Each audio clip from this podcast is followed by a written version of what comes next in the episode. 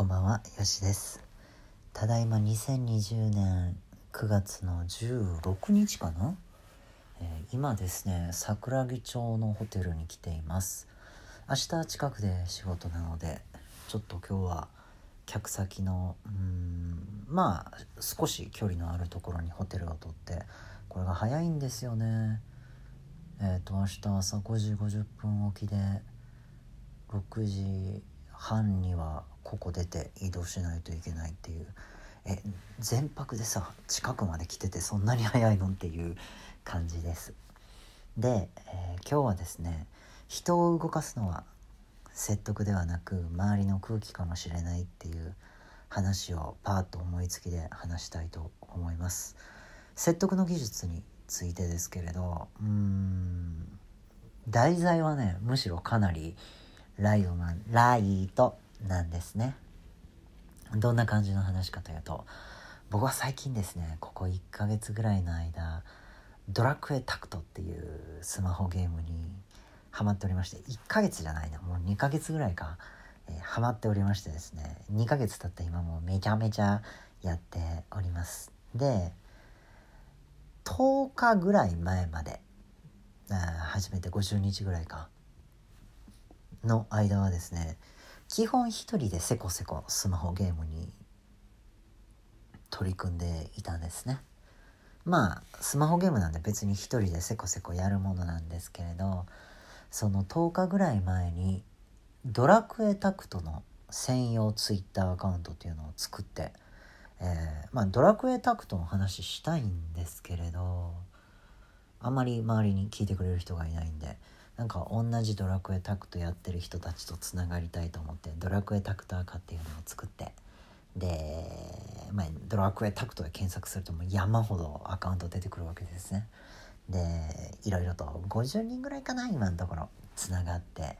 えー情報交換っていうほどじゃないね。他の人のやつを、えーツイートを見て楽しんでいたりなんかしています。でさっきのね、えー人を動かすのは説得ではなく周りの空気かもしれないっていう話なんですけれど僕はですね、えー美課金税なんですね。ゲーム始めた当初に、えー5,000円ぐらいかな課金して一番最初の絶対 S, S クラスが当たるチケット代3,000円とあとなんだ、えーシルバーカードみたいなやつ2,000円と。でそこからそれ以外の課金っていうのは全然やってない状態で。またかなり課金少ない方じゃないかなと思っています。であとはすごいなんていうのチャンスのガチャが引ける時まで基本的にはこうなんていうの無料で貯まるポイントみたいなやつをもうとにかく散々貯めまくってやろうと思って全然使わずに50日ぐらいが経ったんですね。で、えー今その後お金は使ってないです。お金は使っていないんですが、えー散々貯めたポイントをですね何本ぐらい使ったんかなえー2万ポイントぐらい使いましたね。2万ポイントそれぐらいかな、えー2万ポイントってまあお金使わずに貯まったポイントだから現金換算するのもおかしいんですけれど、うん、まあまあまあまあそこまで貯めたうちの半分ぐらいを放出してガチャを引いていますでなんでかって話なんですよこれズバリツイッターで他の人たちがガチャ引いてめっちゃいいのを当ててるのを見てしまったからです。えー S クラスまあ当たりですねが出る確率っていうのは3%ってもう公表されている。そして、えーだから2万ポイント使うと60回ぐらい引けるんだっけ？うん？60回。もっと引けるか。300ポイントだから。300ポイントだから3回引いて100030回で。30回で。あれ60回ぐらいか。60回ぐらい弾けるんですけれど。それがねうん。まあねなんだろうね。当たる気がしたんですよね。まず最終結論で言うと当たったんですよ。結果引いたことは間違いではなかったんですけれど本当ねつくづく思いました。当たったとてめちゃめちゃいいやつが来るわけじゃないのに。大大大当たりが来るわけでもないのになんか周りの人が引いてるってでそれなりに強いやつ当たるぜっていうのを聞いてたらですねそんな気になってくるんですよね。で他の人たちがガチャ引いてね当たってると自分も引いたら当たるんじゃないのと。引かなきゃ後悔するんじゃないのっていう気持ちになってくるんですよ。でね何て言うのかな。ツイッターでさ当たったガチャ引いたらっていう人って当たってる人が書く。当たらなかった人は書かないっていうめちゃめちゃ生存者バイアスがかかるの分かってんの昔バイアスの話なんかこれでやった気するけれど。だからねあのそれを引いたら僕だって当たるんじゃないのっていうのは間違いなんです。どう考えたって。分かってるんですけれど周りの空気に流された。分かった上で周りの空気に流された。これってすごいことだなと思って。ね。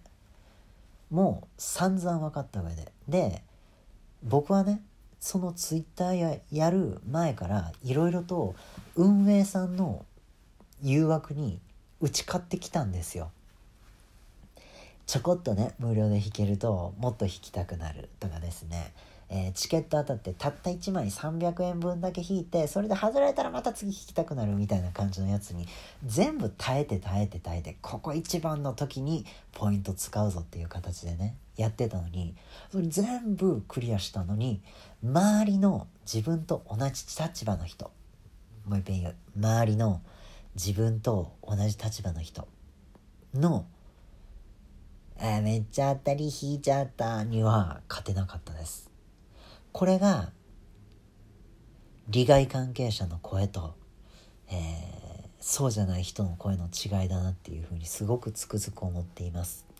もうここ数年の間ですねレコメンドという機能が違う違う違うレコメンド機能は関係ない。もうここ数年の間ですね口コミっていうものが人を動かしてきました、えー、例えば食べログ。例えばレッティ。例えばアットコスメ。例えばアマゾンのコメント書く欄。などなどなどなど。利害関係者。要は販売者が言うことよりも実際に買った人の声が真実を表すというふうにされてきた。でもそれは真実を表すだけじゃなくて、えー、僕は今横になりながら喋っています。ガサガサ言ってごめんなさい。真実をだと受け止められるだけじゃなくて空気を作るんだなと。ムーブメントを作るんだなっていうふうに僕はつくづくこのドラクエタクトを通じて感じています。だとしたら今言ったことが真実なんだとしたらそれってもっともっと仕事で使えないかなと思っていて。確かに例えばお客様の声みたいな形でより真実を利害関係者ではない人間に語らせる。これはまあ多くの会社がやっていてうちの会社だってやってるんだけれどもっとムーブメント空気を作るっていうことに活かせないかなっていうふうに思っています。先日ねおすすめを受けた本があって何ていう本だったかな？ニューパワーニューパワーっていう海外の書籍があってでそれでねえー、っとねまあアメリカの政治の動きっぽい感じの本なんですけれど、えっと昔の勢力と今の勢力はテトリスと何の何だったかなマインスイーパーだったかな。まあイメージマインスイーパーとかよりもあのシムシティみたいな感じのやつだと思うんだけれどとの違いぐらいあるよっていう話をしていてその2つの違いって何かというとテトリスが1人でサクサク遊ぶゲームだとしたらその対になっているニューパワーは自分だけでやるんじゃなくて周りの人のとつながることで無限の広がりを見せるというものです。まああれかな。あのー、なんだろう。なんだろう。オンライン RPG とかが結構近いかなと思うんだけれど。などなどなどなど。自分だけで完成させるのではなく他の人といかにつながる形でビジネスを展開させていくのかでも他の形のつながるビジネスって言いたいこと半分も表してない感じがするけれど。あのもう時代はソーシャルだと。SNS っていう意味じゃなくてね、えー、それをもっともっと活かせる形っていうのを作れればと思うけれどこういう話をしてるたびに思うんですよね。僕はもう年取ったなっていうふうにめちゃめちゃ思っちゃう。自分の既成概念にやっぱとらわれるなと思っていて、えー、今の若い人に対してデジタルネイティブっていう言葉を使うけれどどこかで聞いたのがですね今の若者はデジタルネイティブなだけではなくマーケティングネイティブだと。自分を売り込むということに対してめちゃめちゃ息を吸って吐くようにできる。ソーシャル時代に例えば Twitter を人気にさせる、うん、インスタを人気にさせる TikTok 人気にさせるなどなどなどなど。そういうことを例えばターゲティングを絞っていく自分を尖らせるみたいなことも含めて息を吸って吐くようにできるっていう話を聞いて。でああなるほどなと思って怖っと思ったんですけれどそれと近い感じがするかもしれません。ソーシャルネイティブだと。あなんかもっと若い人たちと一緒に組みながら仕事進められれば新たな展開っていうのも考えられるんじゃないかななんていうふうに話しながら思いました。